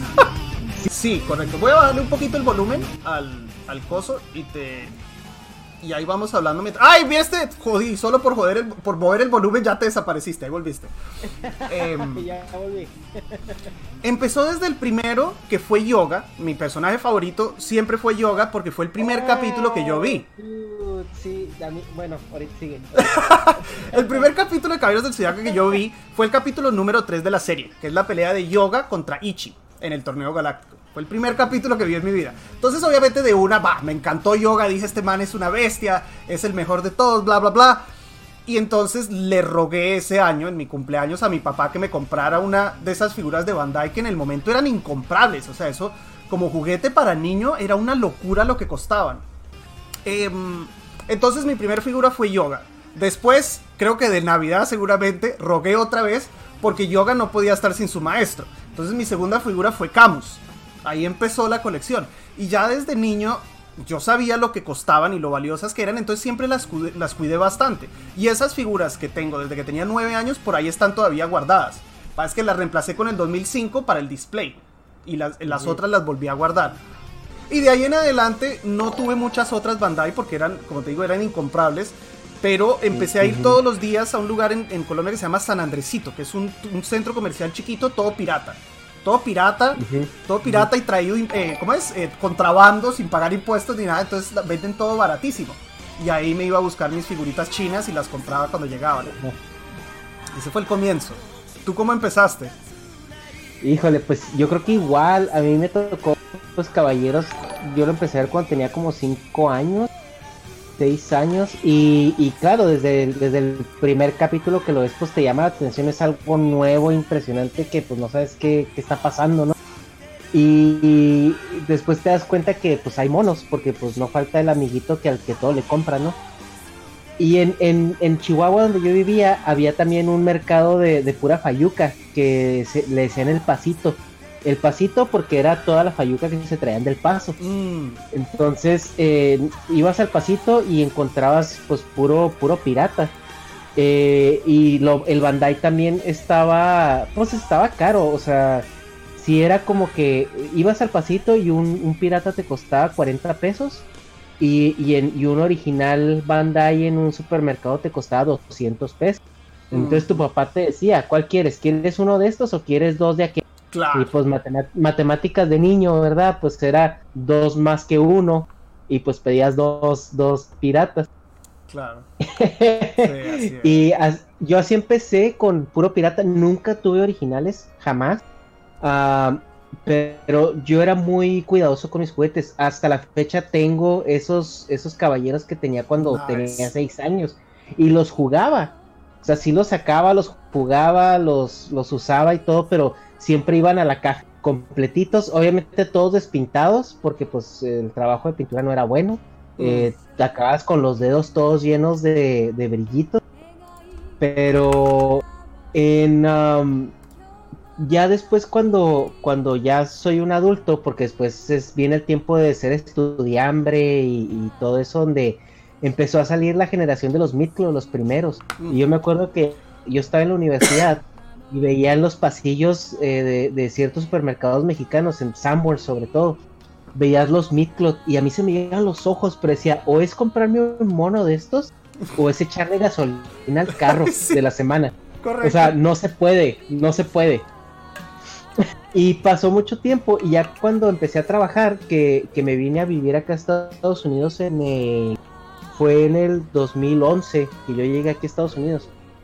Eh, pues ya tenía un sueldo de gente normal y, empecé a comprar mugrero. Y, me acuerdo que cuando me compré mi primer caballero fue así como que un Midcloth, así que lo veía y lo armaba y se me hacía una maravilla de... Y, y así empezó el hype y de repente ya cuando menos pensé ya tenía mucho de todo. y así empieza todo también, bro. Es una, es, un círculo vicioso. es un círculo vicioso. Uno empieza con uno. Yo los Mid, bueno, acá obviamente cuando salieron, mm, lo compré. Yo solo tenía la colección Vintage. Y ya yo en ese punto había casi que completado la Vintage. Porque de lo primero que yo hice cuando llegué a este país y empecé, como dices tú, uno acá con un sueldito y además vivía con tres amigos, eso no gastábamos nada. Entonces el sueldo me alcanzaba para pedir una, una figura por ahí cada par de meses y las pedía por eBay de Japón. Entonces empecé a, con, y de Hong Kong. Y eso es otra historia totalmente separada además. Eh, empecé a completar mi colección vintage. Cuando salieron los Mid, ya la vintage estaba casi completa y la dejaron de producir. Las últimas mm. figuras que salieron para vintage fueron, eh, creo que Papillón y Cíclope, que nunca existieron en las versiones viejas. Esas solo salieron en mm. el 2005. Papillón y Cíclope. Fueron de las últimas que salieron y ya dejaron de sacar figuras nuevas para la Vintage y se enfocaron totalmente en la Myth. Y dije, mierda. O sea que las armaduras, hablando de armaduras divinas, los de bronce con armaduras divinas de Hades, solo los voy a poder tener en Myth. Atena con armadura. ¿Cómo? ¿Cómo hubieran sido las armaduras divinas en vintage? Es que no entraba tanto detalle. No entraba tanto detalle. Imagínate mm. Hades en vintage. Es imposible con el tamaño de las piezas hacer una figura como ah, con toda esta armadura, que la Mythcloth la tiene completa, perfecta. Esto es imposible en vintage. O sea, se hubieran visto feísimas. Sí, claro. Sí, sí. Todos abultados y. Claro. Entonces, salió Atena con armadura divina. Salieron los de bronce con armadura divina. Y esos fueron los primeros cinco Myth que compré que, compré, que compré. Compraste. Y ya después de ahí es el efecto mariposa. sí, te acerca a Puerto Rico. Sí, de ahí Oye, que mira, yo tengo aquí una caja donde tengo aquí este, este esperando. ¿Lo vas a abrir? ¿Lo vas a armar o no? Eh, sí lo, sí lo quiero abrir, lo quiero armar, pero estoy viendo, es que también tengo uno que que tengo en México un amigo, me, oye, me habla un amigo eh, porque pide mucha merma Japón también, él colecciona pero monajinas. Entonces me dice, oye, güey, necesito completar el pedido para que me den free shipping, chécate a ver si no, si no ves algo que te gusta. Y me, mandó la página, empecé a ver y me encontré un sella divino en, en Original Color. Entonces también ese está ya esperándome y pues creo que lo voy a armar cuando, cuando me llegue también ese sella para, para que no se vea tan solito ahí en, en la vitrina. Sí, no, es que si tienes uno tienes que tener los cinco. Te tengo esa mala noticia. no, vas a tener dos con armadura divina y los otros tres les vas a hacer el feo. No, no se puede. se puede. Ya sé, ya sé. bueno, y luego, este, te interrumpí, perdón. No, no, tranquilo, tranquilo. Yo estoy mostrando acá, caballeros, mientras tanto, al que me pide algo en el, en el, ¿cómo se llama? ¿Cómo que no le... Casa, Casaveganos, si le contesté, bro, ahí está mi comentario diciendo muchas gracias, bro. Están ciegos. Están ciegos. Oye, y eh, también yo estoy haciendo eso porque tengo los, eh, los B1 en, en Revival de, de los Midcloth, de los de bronce, y, y me gusta, o sea, quiero como que tener también los, las otras versiones. Digo, pero es que si compro uno, tengo que comprarme todos. Es por lo mismo que, aunque me encantaría tener al Leo de Soul of Gold con la armadura divina, si me compro a Leo, porque es mi signo, ¿no? Entonces para tener por lo menos ese. Pues si me compro a Leo, that's it, perdí el año. Perdí el año porque. Eh, y, esa colección está incomprable ahora. El, el fucking Tauro ah, vale 500 dólares, bro. No, fuck that shit. ya me toca. me toca vender uno de cada órgano que tengo doble. Para, para completar esa colección, olvídate. Es, es irreal, la verdad, lo que, lo que cuestan esos. Y digo, a mí solo Gold me cae un poco mal porque de verdad es un comercial. O sea, como serie, como contenido, como no te ofrecen nada nuevo. No. O sea, nada más, nada más armaduras que te digo, parecen la Virgen María en, en, su día de visita en el pueblo. O sea, así la, la Virgen vestida, así como la sacan, así con adorno y adorno y adorno. O sea, se me figura que el, el que el que diseñó esas armaduras tiene que ser latino a huevo. o sea, porque están demasiado ostentosas. O sea, es, es impresionante el, diseño. O sea, no, como que no me cuadra con, con, con, el estilo japonés, ¿no? Que el japonés siempre es como muy, muy, muy dado así al, detallito, a los estilitos. Y estos parecen unos toros así cubiertos en, en oro por todos lados. Sí, sí, es cierto. A mí, a mí me parecen un poco exageradas y además le metieron alas a todo el mundo, hasta la cabra, hasta Capricornio tiene alas. ¿Qué con las cabras no tienen alas, bro? No tienen alas las cabras. ¿Cómo le van a poner alas al, Capricornio también? Entonces son un poco exageradas. Eh, la serie como tal no es gran cosa, creo que son que 12 capítulos. Entonces siempre joden y, dicen que es el, comercial más largo de la historia. Es Soul of Gold. Exacto. Digo, pues eh, yo creo que no, tampoco les dijeron que, Dios no le da alas a los cráneos, güey, porque hasta Scorpio tiene alas ahí. Todo el mundo tiene alas, todo el mundo. Son muy, muy exagerados. Muy exagerados.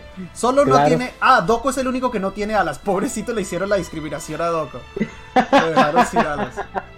Pues era el que tenía la armadura más chida normal, digo, pues ya le tocaba. Sí, la verdad es que ni siquiera necesitaba alas ese man. Pero. Sí, eh, a mí me da mucho la atención porque ves en la versión eh, divina de, los caballeros de bronce, pues todos tienen alas también. Y, a mí me, da mucha atención cómo le pusieron las alas a, Shun, que parecen como de parecen como de mosca o de parecen unas mini alas de mosca, ¿cierto? Son alas bien portentosas y a Shun le tocaron así las, las alas eh, feas, así como de insecto. Sí. Que, que me acuerdo, no sé viste también, eh, pues también te tocaban los Power Rangers, ¿no? Me imagino.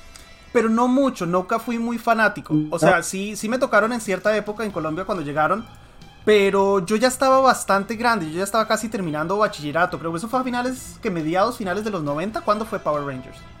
Sí, me acuerdo ya. Eh, sí, mediados, ya tirándole poquito a finales, yo creo, la segunda mitad de los 90. Mm. Pero mm, sí, y también principios de... Bueno, es que depende de, dónde llegaron, ¿no? Porque en México llegaron finales de los 90, principios de los 2000. Claro, entonces yo, bueno, eh, primero que ya estaba un poco más grande, yo ya estaba terminando bachillerato, y después me fui y empecé otra vida en la que ya no, no veía tanta televisión. Primero me fui a Europa, después me vine acá a trabajar. Eh, entonces no, no me tocó mucho. No me tocó mucho los Power Rangers, desafortunadamente. O afortunadamente, no sé cuál de las dos. No sé si afortunado o desafortunadamente, la verdad. Pues, pues yo creo que sí, desafortunadamente, porque los Power Rangers también son un hito cultural bastante importante. Y bueno, yo me acuerdo en la película, ¿no? Porque pues, los Power Rangers originales eran, eran como dragón, eran dinosaurios. Y, y todos tenían como su, su temática de dinosaurios, a excepción del mamut, que ese era el único animal que estaba fuera de, de etapa, ¿no? O sea, porque dinosaurios son 65 millones de años y mamuts hace 100 mil. Entonces es como que ahí, ahí lo colaron. Y cuando la película eh, que les dan armaduras nuevas, ahora con otros animales más eh, legendarios, al, al, negro le tocó ser el, el, el, sapo. Y el otro estaba, todo, estaba todo aguitadillo porque le había tocado ser el sapo. Le digo, así, así este Shun con sus alitas así de, de, mosca. Sí, las alas de Shun no cuadran en lo más mínimo, no tienen nada que ver porque es un personaje que... Pero los demás están bastante bien. Las ah, alas de los demás sí tienen sentido, es solo Shun que queda un poco como amorfo con alas. Sí, sí, sí. Pero pues es parte de toda la mitología, supongo, esto de los caballeros divinos, es que todos eventualmente tienen alas. Entonces en Soul of Gold a todo el mundo, menos como ya sabemos al pobre Doco, a todo el mundo le dieron alas también. Es rarísimo. Oye, que hasta Afrodita, ¿no? O sea, ¿cuándo has visto un mariposón volar? No, no. todo el mundo. Ay, Dios mío, acabo de mandarme una cagada casi de duelo galáctico por estar distraído. Sí, ya vi. Me acabo de mandar una cagada, ataqué con la tela, qué pelotudo. ¡Ups! Vamos a ver si nos cuesta la vida. Me hice la autosuicidación acá por andar pendejeando. ¡Shit! Eh, no sé, no sé cómo va a terminar este partido. Puede ser que perdamos, pero tenemos a June. Bueno, anyway, em, ¿en qué íbamos entonces? Me distraje con, la autosuicidación que me acabo de hacer. Que, que te agüitaste cuando cortaron la, la, este, la serie de, Caballeros Vintage del 2005 y tuviste que comprar ya los divinos en, en Correcto. Y, y, además, como eran tan grandes, yo no tenía espacio eh, para tenerlos en la casa, a los Myth Cloth. Entonces los tenía en la oficina. Yo tenía un filing cabinet detrás de mi, de mi asiento. Tenía un filing cabinet con, con todos los Myth ahí expuestos. Cuando cierran la oficina y me mandan para la casa, no tenía dónde meterlos. Entonces eh, los tuve guardados en caja como tres años. Más o menos estuvieron guardados, pero no en caja en sus cajas, sino en caja de... Mierda, aquí voy a perder. aquí voy a perder. ¡Shit! Me tengo que. Me tengo que salir del huevo. No sé qué hacer. Espérate. Bueno, y el año pasado, cuando por fin empezó toda la locura de esta de, de Saint Awakening y me empezó a ir bien con el canal y todo eso, eh, dije, le convencí a mi esposa, ¿no? Eso fue una negociada eh, para convencer a mi esposa de que me dejara, no que me dejara, pero que me diera una esquina del cuarto para poder poner una vitrina bien grande y tenerlos puestos ahí. Entonces, bueno, eso fue una negociación ahí tipo FBI eh, pero al final, al final se logró. ¡Shit! Perdimos. Esas negociaciones eh, Jedi, ¿no? De, de como dicen, negociaciones hostiles. Correcto. Perdimos como unas miserables ratas acá por estar distraídos. No puedo hablar y jugar al mismo tiempo. Me autosuicidé con mi atera, qué idiota, man. Shit. Bueno, Shit happens. El bastonazo de la desgracia. Sí, no, no, no, no. En duelo, en, ¿cómo es? En duelo sagrado se podía, pero acá en duelo galáctico no puedo. Y este más legendario además. GG Ticano. Shit. Perdimos. Mm. Eh, sí, no, y ahí empezó entonces la colección Myth ya por fin el año pasado armé mi vitrina, lo volví a sacar. Después Raúl me mandó el manga que compró en, compró en México. Raúl es de California también. Lo compró en México cuando fue a visitar a su familia y me lo mandó cuando volvió acá. Y ah, está, obviamente, tiene su lugar en la colección también. Y, y, ahí seguimos. Justo ayer escuché, yo había pedido dos figuras más que no puedo dar spoilers porque van a ser unboxings futuros. Pero justo ayer eh, logré comunicarme con el vendedor de Japón, le devolvieron todos los paquetes por la mierda esta. Cancelaron todos los envíos a Estados Unidos y le devolvieron todos los paquetes. Entonces no sé ni cuándo me van a llegar, me los mandará me los mandarán después, supongo. Fernando, Doco parece tortuga con la divina. Sí, más o menos, parece una tortuga ninja divina, es cierto. sí parece una tortuga ninja divina. Una tortuga ninja chapada en oro. Sí. El, bueno, pues es que cuando... Es que yo siento que ahorita ya es, teniendo la edad que tenemos, ¿no? Ya pasando los 30, eh, el, comprar esos estas figuras o estos monos que mucha gente dice, no son monos, son figuras. son figuras de colección. o esas piezas, ¿no? Así como los de... ¿Has visto la serie de Toys That Made Us? Sí, sí, sí. Bueno, vi los, Cuando- vi los capítulos que me interesaron, no los vi todos. Cuando están con los de G.I. Joe que dicen, no es una muñeca. Sí, sí, no, sí, sí. no, Es es exactamente lo action mismo. figure. Así están todos los coleccionistas, no, si no son monos, son figuras de acción, figuras coleccionables. Sí. Pero bueno, la, monos, figuras, piezas, como le quieran llamar, eh, es como una conexión a la nostalgia y a la niñez. Claro. Y, tal vez tú lo sientes de esta manera porque yo, yo así lo veo, ¿no? O sea, eh, nosotros que nos criamos eh, y pasamos nuestra niñez en otro lado y ahorita pues por azares del destino estamos en otro país lejos de, de nuestra cultura y de nuestra gente. Como que tener es- esos, esos monos que te recuerdan esa parte también es una conexión más allá, es no, no nada más eh, arrecholar ahí mugrero, o sea, es como lo ves y te trae como ciertos recuerdos, te trae cierta satisfacción emocional, por así decirlo. Sí, totalmente de acuerdo, totalmente de acuerdo. Yo me siento, yo tengo la vitrina justo enfrente de la cama, entonces tenemos la, te- la tele ahí y al lado está toda la vitrina. Entonces le prendo las lucecitas y me siento ahí en la cama a mirar la vitrina como un idiota. Y mi esposa a veces entra al cuarto y dice, ¿qué carajo estás haciendo? Yo disfrutando, estoy siendo feliz, no me juzgues. ¿Ok? Exacto. Esto me hace feliz a mí, no me juzgues. que dicen, ah, también dicen muchos, no, hay que, es que, ¿para qué quieres juguetes si no los juegas, no? Dices, pues que para mí jugarlos es armarlos y ponerlos en la vitrina, Sí. ¿no? O sea, o posarlos de repente y dejarlos ahí un rato. Que de repente me canso de ver así los, los caballeros posados de la misma manera y ya les cambias ahí un poquito. Exacto. eh, Ese es un plan que yo tengo cuando, la- cuando logre completar un poquito más a los 12 dorados, ponerlos con el Ajá. patriarca y ya, porque yo los tengo a todos parados más o menos iguales, o sea, como de frente, en pose medio relax. Cuando ya los tenga Ajá. completos, ponerlos así en unas poses bien chéveres a cada uno. Y he estado, he estado mirando en Facebook, hay un montón de grupos de caballeros, pero un montón de grupos de caballeros, con miles y miles de personas. Y he estado mirando y guardo así las fotos que me gustan. Cuando veo una pose que me gusta, guardo la foto y así en el futuro voy- lo voy a tener igual a mi caballero, así con efectos, efectos especiales y todo. Oye, que hay, es que hay una eh, un mercado impresionante para nosotros los treintañers.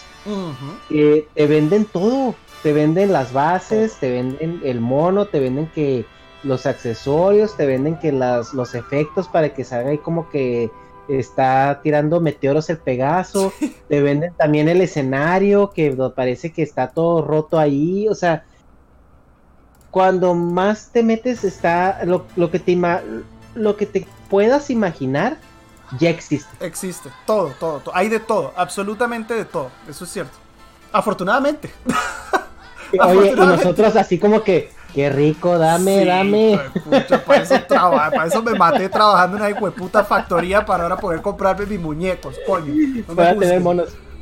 Que, por Nico, ejemplo, yeah, you got estas, welcome back, bro. eh, estas celdas para mí son como también esta es mi la joya de la corona, So- que es una celda de, de Shiro original Oh. con el fondo el fondo pintado a mano. Esta es de la saga de los caballeros negros. Sí, sí, sí. Sí. Sí, es cuando, cuando cuando está están tratando de rescatar a- al Seiya que está morenito, que está por allá todo podrido. Sí, y a, Shun. Sí, sí, sí, sí. Pero- Eso no, no, no, tengo, celdas es- nunca he comprado. Pero qué chévere tener Es- una original. Esta celda duré como unos seis o siete meses para que me la aflojara el ruco. Uf. porque era, era un japonés de, de aquí de California que tiene una tienda donde vende celdas y ahí la tenía haciéndose vieja y le decía, la tenía muy cara, carísima. Y le digo, güey, bájate, bájate. Y el vato, no, no, no, no, no, así, no me voy a bajar. Y así como que, yo, cabrón, ándale, güey, ¿qué quieres, güey? Te, te mando una monachina de verdad, güey, bájate, o sea. Y no, y ahí duró añejándose, añejándose, y como que cada mes le mandaba un mensaje. Luego cada, cada otro mes otro mensaje. Y me bateaba el güey. Y un día veo que la, él la pone como con el 15% de descuento. Y yo así como que se me hace que ya está un poco a ceder. Y le mandé mensaje. Güey, bájate más y bájate más. Y no, y no, y no, y no. Pues total de que a los 5 o 6 meses vuelve a ponerle como otro 20% de descuento. Oh, Y le digo, güey, Estaba desesperado. Le digo, te ofrezco tanto. Y me dijo, ok. Ok, y listo. me la aventé, sí, sí, sí, sí. wow. No, qué Sí, chévere. sí me sí hice de ella, sí, pero duré. duré persiguiéndola un buen rato. Mucho. Y, tengo... veo también a Rama y a Massinger ahí ah, atrás, ¿no? ¿Y quién es el del medio?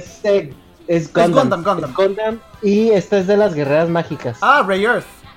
Tengo toda la colección en DVD también. Yo tengo un montón de anime en DVD también que compraba chino con unos subtítulos más piratas que el culo no se entendía nada. Pero las pedía por eBay también, las colecciones en DVD. Sí. Y esta vez que fui a Japón, el año pasado fui dos veces a Japón, me traje una cantidad absurda de celdas que estoy, de hecho las estamos vendiendo, están, pero esas las estamos vendiendo a través de la tienda de un amigo, de un camarada, mm. que se llama La Esquina Geek. Y ahí vendemos monachinas, vendemos celdas, este, figuras de, todos. Y ahí, ahí tengo unas celdas de Shiru, que es la única de caballeros que tengo ahí vendiéndose. Wow. ¿En cuánto y está? Tenemos... no, eh... ya me estaba antojando, no, mejor no, mejor no. Ya ahí sí me, echan de la casa. Ahí, ahí, luego platicamos y, y, a, ver, a ver en cuánto llegamos acuerdo. Bueno, bueno, bueno, dale. Pero te enseño el inventario que, que tengo, pero sí, ahí tengo unas celdas, este, que están, están muy, muy, muy interesantes. Muchas de Vengadores, de Slayers. Ajá. También tengo, tenemos muchas de esas. Slayers de, Oye, yo tengo toda la serie de Slayers también en DVD, bro, me encanta. Lina, Lina Inverse, buenísima, buenísima. Ah, y, volviendo ahorita que comentabas lo de Hyoga, que es tu personaje favorito. ¿Qué pasó? que digo que para, eh, estábamos platicando eh, eh, unos amigos y yo en un podcast que va a salir esta semana precisamente, donde hablamos de Caballeros del Zodiaco y hablamos de los protagonistas, ¿no? Y yo les decía es que a mí Yoga es el que, o sea, es, el personaje que, que más me gusta en cuanto a personaje. Mm. O sea, en, en, carácter, en... Es como... Lo, lo resumía un, mi amigo de una manera muy, muy adecuada. Es como el militar. O sea, es como el que tiene el entrenamiento así, este... En... En... Um, es eh, como el entrenamiento como formado, estructurado y, por Camus también y que tiene como todo muy claro, ¿no? O sea, es esa persona que va a actuar eh, si necesita actuar y no se va a replantear nada, no se va a detener como a ver si es correcto o no. O sea, si lo tiene que hacer y lo tiene claro, lo va a hacer. Para mí es el más serio también. Es el más serio sin ser un asco como Iki, digamos sí, em, pero desafortunadamente pierde un poquito de protagonismo. Ahora que estoy volviendo a ver toda la, toda la serie, las peleas como que no son tan épicas como por ejemplo las peleas de Shiryu, el hijo de puta siempre está, primero siempre está en bola, siempre está al borde de la muerte, se queda ciego, le cortan un, mejor dicho, eh, man es, el Rambo de, Caballeros del Zodiaco. Sí, no, y ahorita llego a Shiro, espérame. Pero sí, Yoga, Yoga es como el, el puente perfecto entre Seiya y Iki. Como que tiene, tiene las, las cualidades mejores de los dos. Pero en el anime está muy nerfeado. Sí. Muy, muy nerfeado. Y en el manga él tiene su propio arco y todo. La parte de, de Blueguard y toda esa cosa es, es Yoga el protagonista. Pero eso nunca salió en el anime, que es una cagada. Es más, hasta malo lo hacen en una de esas películas. ¿Te acuerdas con la armadura roja? Sí. Que lo sí, hacen sí, malditos. Que fue. Ajá, o sea, Yoga es como. Yo digo que. Siempre he dicho que es como el Chikamaru de Naruto. O sea, es como el personaje que tiene todo para ser el protagonista, pero no puede serlo porque pues no le tocó y le hacen una le hacen una saga aparte a él para que para pagarle eso, ¿no? Sí. Y y te digo, para mí Chiru es el personaje que más me repatea. Y siempre que le pasa algo malo, es, te lo mereces, te lo mereces. y te voy a decir por qué. Y esto lo explicaba en este, en este podcast con estos amigos. Le digo, es que Chiru le tocó todo más chido. Le tocó lo mejor. O sea, le tocó un, maestro que lo educaba a amor y caricias. Sí. Le tocó este estar en un lugar donde el clima estaba toda madre y su peor enemigo era una cascada. y y lo y tenía y tenía waifu también, o sea, tenía waifu que le cocinaba, le lavaba, le planchaba, se lo planchaba. Oye, me es este, cierto. O sea, de verdad que tuvo la mejor vida de todos al vato le tocó, el, no sufrió, o sea, el güey regresó al torneo galáctico con la mejor salud mental de todos. Sin traumas. Sin traumas, ¿no? de hecho, De hecho, volteaba a ver a los demás, güey, pues estuvo a toda madre este entrenamiento de que se están quejando. Sí. ¿A poco a ustedes les fue mal? Y luego llega el Iki condenado que ya es un psicópata donde el suegro le mató a la a la a la Jaina y, y la waifu la confundía con el hermano, o sea, no, pues Iki estaba mal. Iki estaba estaba un paso de ser un shooter, o sea, era Sí. No, todos venían bastante mal de la cabeza. Shun también con sus traumas de sacrificio. Eh, Yoga ya le había sacado un ojo al mejor amigo, al pobre Isaac ya lo había dejado sin ojo. sí, Seiya también con todos sus traumas cortaorejas de, de, psicologías trastornadas de Grecia, un desastre. Claro, ¿no? Que a Seiya, pues le, en el anime no se ve tanto, pero en el manga Seiya experimentó un racismo brutal. también, sí. Bueno, en el, en el anime se ve un poquito, pero no lo recalcan mucho es como más de grande que uno se da cuenta de toda la conversación de Grecia y Japón y toda la cosa. Uno de niño creo que no cae en cuenta de eso. Sí, pero en el, en el anime estaba, está mucho, mucho más, más cruel esa parte donde lo tienen alienado por ser japonés, o sea, mm. porque que está haciendo un japonés en Grecia peleando pues un tesoro local, ¿no? Por así decirlo. Sí. Y, y todos estaban en contra de él porque sí tenía actitudes el chamaco y, y, pues lo veían como un riesgo, ¿no? Para que se llevara eh, algo que pues pertenecía por derecho a Grecia, según ellos. Y es donde pues le aplican un racismo bastante interesante. Y también pues le va mal con el entrenamiento, porque Marino era como que la maestra más amorosa y bondadosa del universo. Correcto, correcto. Y, y ves, Shun, a mí se hace que Shun cuando le dijeron, se quieren sacrificar, Chun dijo, sí, ya me quiero morir y acabar con esto, y lo acaba con la armadura, ¿no? Dice, maldita sea. Él quería ya dejar de sufrir. Él quería take the easy way out, hijo de puta, me toca pelear otros 10 años, bro. Maldita sea.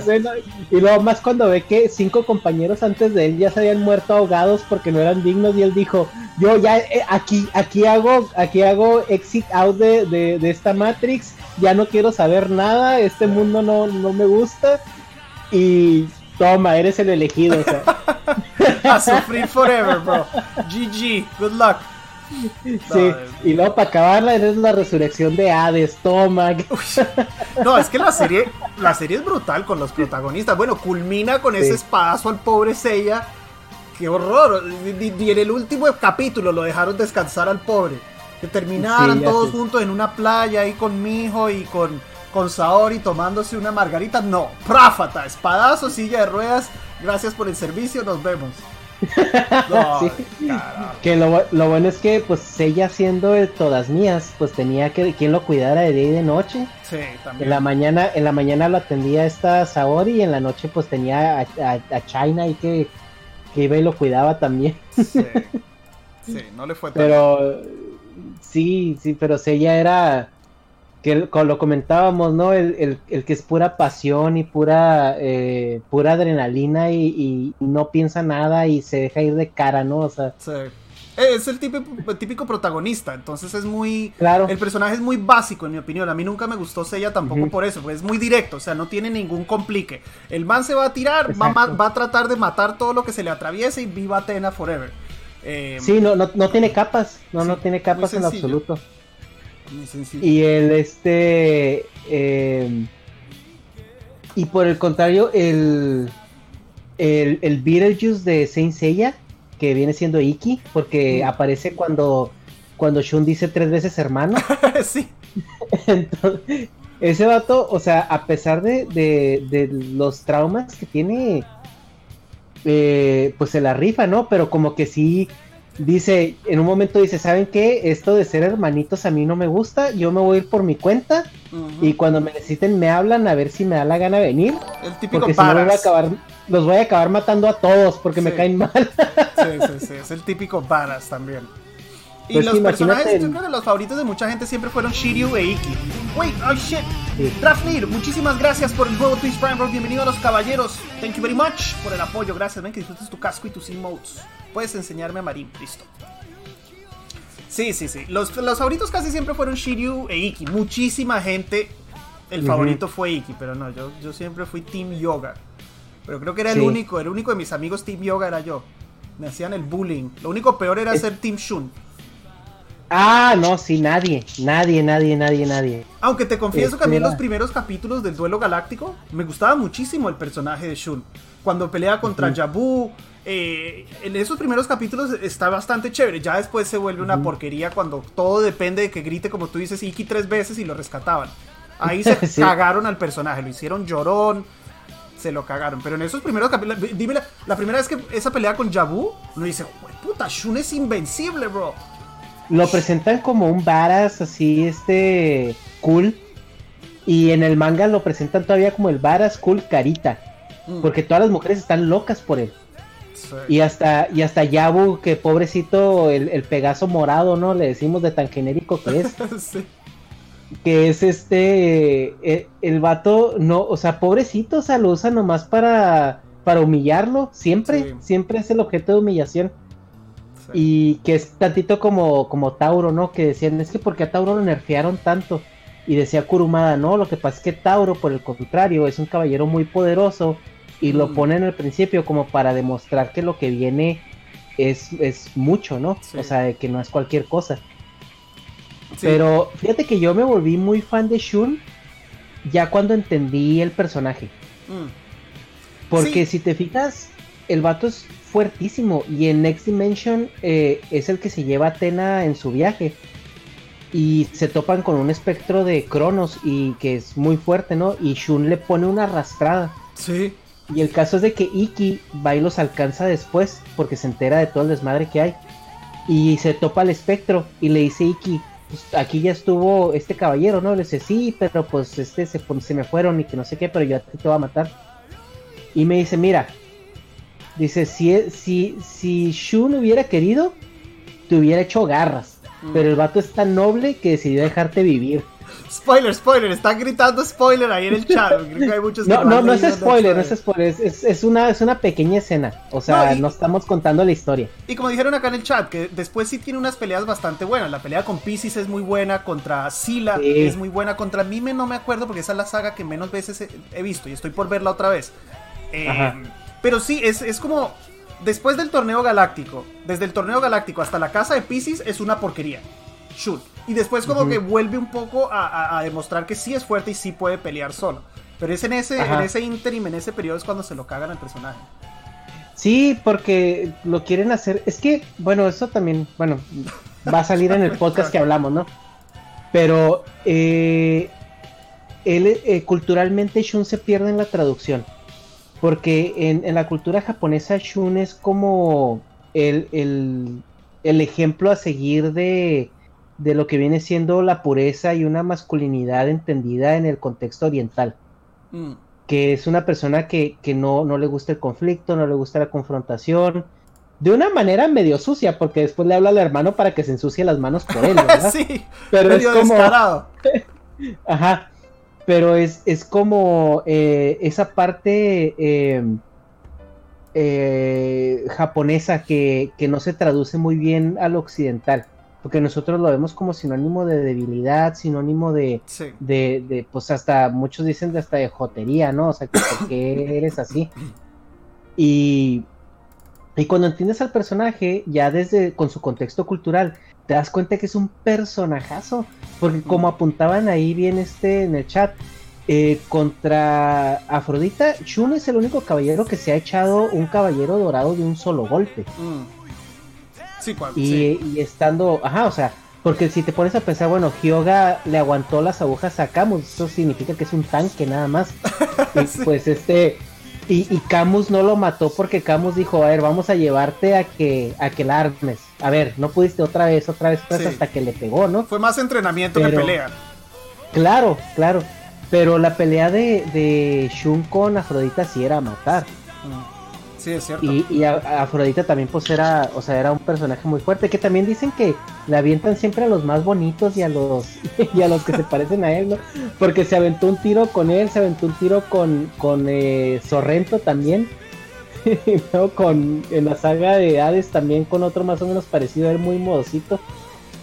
Pero en, en términos, sí, en términos eh, orientales, Shun es como el ejemplo de, de lo sí, de la nobleza, de la masculinidad, pero noble, con, con, también con empatía y bueno, todos los sentimientos que van y no solo machismo. supongo. Ajá, sí, claro. Pero aquí pues nadie quería ser Shun. a Shun le tocaba ser el que llegó tarde. Es que era, eh, pero es precisamente por eso del machismo que es tan fuerte en nuestra cultura. Por más que a uno le gustara el personaje de Shun, uno no lo decía. Uno no iba a decir, ay, mi personaje favorito es Shun. Mierda, te hacían el bullying todo el recreo. Le gusta Shun, le gusta Shun. claro, claro. Entonces, uno no podía confesar que le gustaba el personaje. La cagada. Claro. que que fíjate que las eh, el diseño de armadura de Shun está muy padre. A mí me gusta mucho porque es como, como muy diferente a, los demás. Y, y contrariamente a, mi gusto por los personajes, el diseño de la armadura de dragón me encanta. A mí se hace que es la más bonita de todas en cuanto al diseño, colores y todo, ¿no? Sí. Pero, pero el personaje me, me, me repatea por... O sea, porque Porque le fue muy bien y por mi mao, por mi mao. ay, pobrecito, se quedó ciego. Ay, pobrecito. Ay, o sea, güey, ¿cuál pobrecito? Para colmo la recupera, o sea que ni siquiera cuenta. Solo la sufrió un rato. En cambio, el pobre Yoga sí quedó tuerto de por vida. Ese sí perdió el ojo. Yoga ah, sí, sí perdió el ojo. Este man después vuelve a ver, entonces no cuenta. Sí, y y luego después la pierde, ¿no? O sea, la recupera, la pierde. Al, o final, sea, es como... de, al final de Poseidón termina ciego o, ve, no me acuerdo. Sí, porque Nades yo lo recuerdo ciego. Yo ni sé. Ya ni sé. Pero ya, ya hasta parece un mal chiste de Polo Polo. O sea, eso de que la pierde y la, recupera. Y... En cuero estaba, eso sí seguro. No sé si veía o no, pero en cuero está en todas las peleas. Con mi hijo estamos volviendo a ver toda la serie y contando las veces que Shiro se encuera y que está al borde de la muerte. Vamos como por 6 o 7 ya. Que es como, lo, decía mi camarada, como el samurái, ¿no? Como el todo bien, todo correcto, que eso lo llevó a convertirse en la perra de Sella. Porque como Sella le salvó la vida, entonces ahora Shiru le debe todo. Por eso, por eso no es, no es, por eso no es más prota que, que Sella, ¿no? Por eso siempre se le rinde ahí. Eh, muy chévere la charla, a mí me encanta hablar, porque son temas que me han apasionado toda la vida, que en la vida diaria, o sea, normal, fuera de acá del internet, no tengo con quién hablarlos, porque primero la serie no es popular acá en Estados Unidos. Y segundo, no hay mucha gente de mi edad que conozco que haya pasado más o menos por lo mismo. Entonces es, es increíble y es de lo que más me gusta de, de, lo que está pasando con el canal, de la comunidad que se ha formado con el juego. Es como han salido todos estos locos de caballeros que llevamos años con esa locura reprimida, ahora tenemos donde soltarla y compartirla y ser felices, todos juntos caballereando. Entonces es para y, sobre todo y sobre todo recurso económico. Sí, para mí es, es, lo mejor, lo mejor de todo esto que ha sucedido con el juego es que toda esta comunidad se haya unido y por más que tenemos problemas y hay un poco de discordia de vez en cuando en la misma comunidad, igual es muy chévere. Aquí trataremos de seguir con una actitud buena, positiva, disfrutando lo más posible y cagándonos de la risa de mis fails, porque para eso estoy acá. ¿Listo? Entonces, aquí vamos a cortar, guys. Muchísimas gracias, Ernesto, nuevamente. Más tarde te Muchas gracias. Muchas, muchas gracias.